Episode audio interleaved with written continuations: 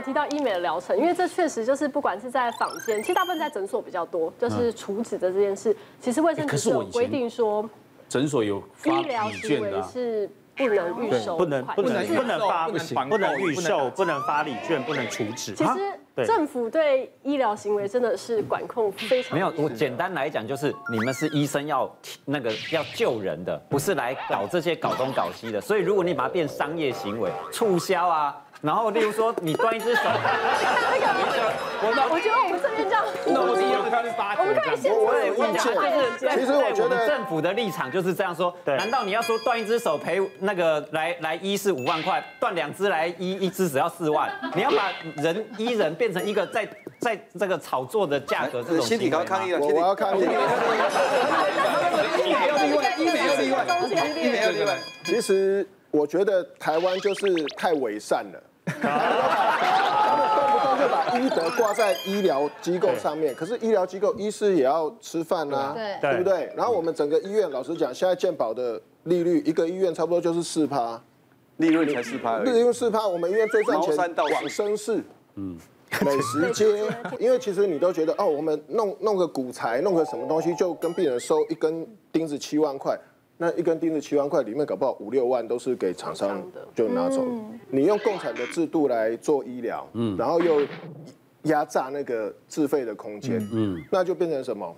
就像我们急诊插管，之前一直在吵吵吵，那插一支管子四百块。他差失败赔一千五百万，最后我我们我走急诊十八年，对，我们在急诊十八年，真的是还在急诊待在急诊的不多了，很多都跑出去做医美，不是剩下都关进去了。我觉得，我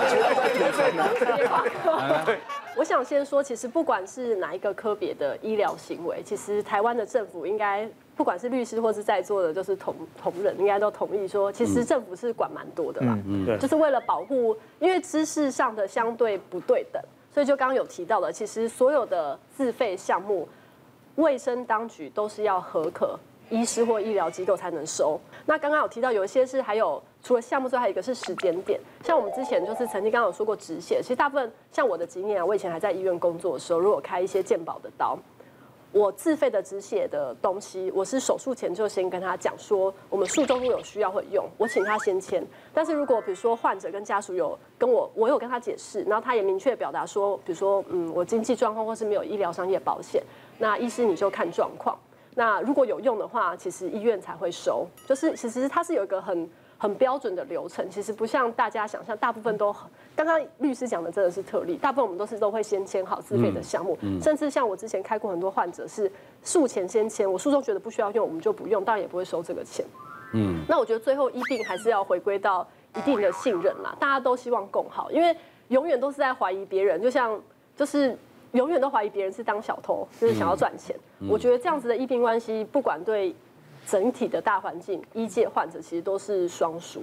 其实非常同意刚刚赖医师所说的这样子的过程哈，尤其在自费医材的使用这一块，我们过去的案例常常看到就是说，哎，像刚刚赖医师讲，在手术室出进去之前哈，就已经先签好这些项目了。可是问题是，术中会发生什么变化，其实常常不在预料之内啦。嗯，其实我投资过医美，我知道，尤其在公车上广告也会被罚。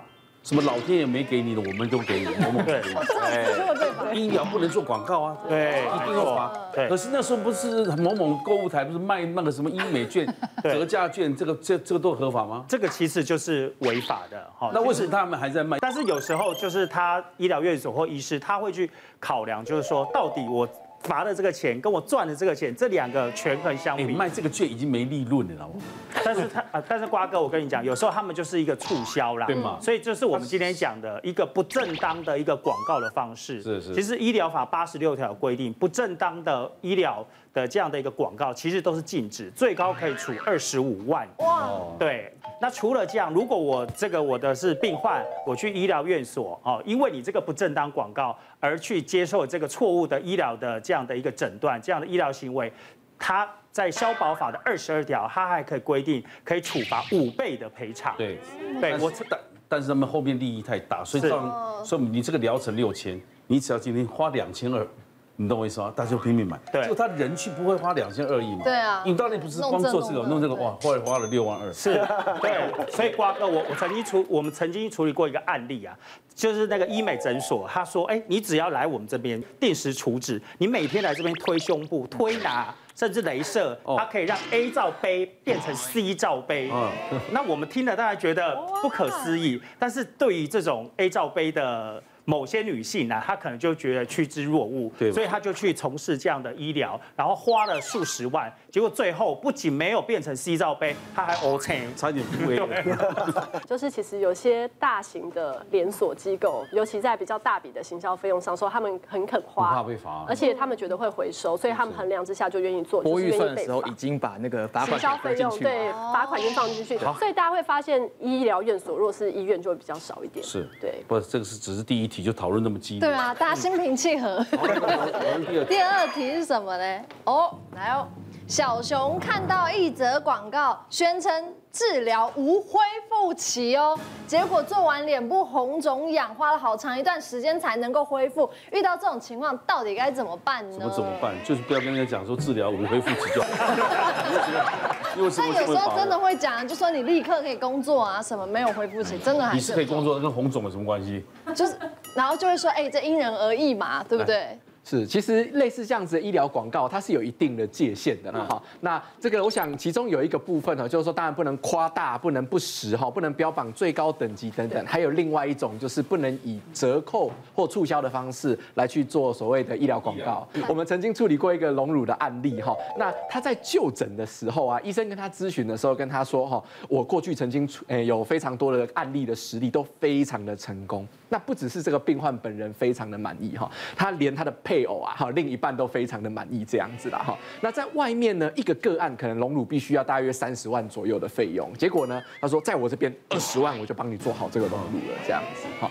所以说这个个案他当然就是哎趋之若鹜了嘛，我就到了这个医师的这边诊所去施做了这个隆乳手术，结果出来的时候发现他的胸型变成阶梯状的哈，有所谓的类似像这种 double bubble sign 的这种状况。所以说其实你类似这种。个案 后来他就会跑到别的医生那边去咨询那个医疗第二意见呐。他到其他医生那边一看，哇，你这个结果显然就是前一个医生在手术的过程当中哈，有很多跟常规的做法不一样的地方哈。这样子其实在民事的这个诉讼过程当中，很高的机会会需要赔偿的啦。因此，可能这个病人他就抱持着就是说，哦，我其实也不想要告医生，我只是想要拿到一定的补偿这样子而已哈。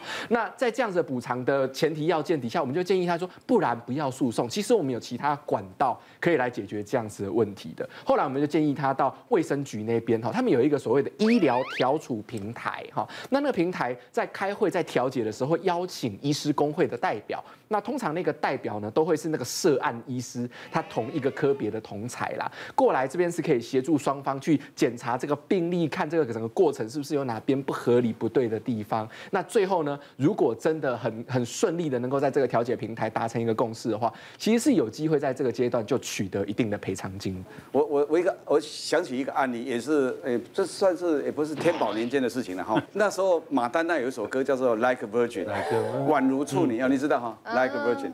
那那个那个病人来跟我讲说哈，这个医生我这个找某某医生哦，帮我做整形，我他说做完效果，他跟我说会宛如处女嘛哈。但现在我觉得没有啊。我说这个是形容词嘛，你为什么这么在意啊？个人感受不同，对，个人感受不同。我说我说他假定跟你说感觉回到十八九哈，或者是你感觉说没有，其实回到二十五而已，那你计较这么多？就他就是很计较。他说没有，我说好好，那我看一下。我看一下检查，哎，差不多两指符，两指我说很正常啊，正常。他说可是我跟我老公都觉得有改善一点点，但是不够多。嗯，我说哦，那这样讲我就不太明白，因为我们一般都是。照一般东方人的尺寸去大概这样估算的，难道你老公这个比较啊？哎，要精致，比较细致一点，细致，tiny。我们是不能这样讲哈，我是比较精致。他说这样意思，不然这样我告无入罪。对对对，所以所以不敢讲。我就说是不是比较跟别人不一样这样？他说这样医生，不然这样我下次量来给你看。我说啊，你要量来给我看啊。就他就是量一个圆周出来的，哎，真的比平均要小一点。那后来我。我说：“那你一定要做。”他说：“要，因为感觉不好嘛。我说这事情确实是是主观的啦，两个都感觉不好，那那就那就可以考虑。我说，但是如因为如果你是因为别的因素，其实可能要考虑用别的方法啊。如果是真的是空间。这个比较宽敞一点的话，哈，那就帮你做。因为我其实也不希望他，我帮他做，你知道吗？因为帮他做，万一等一下出问题，又出问题，他又说又没有 like virgin，我就麻烦大了。后来满意了，哎，还好了。后来就后来夫妻俩都跟我说很满意。别忘了订阅我们 YouTube 频道，并按下铃铛收看我们的影片。想要看更多精彩内容吗？可以点选旁边的影片哦。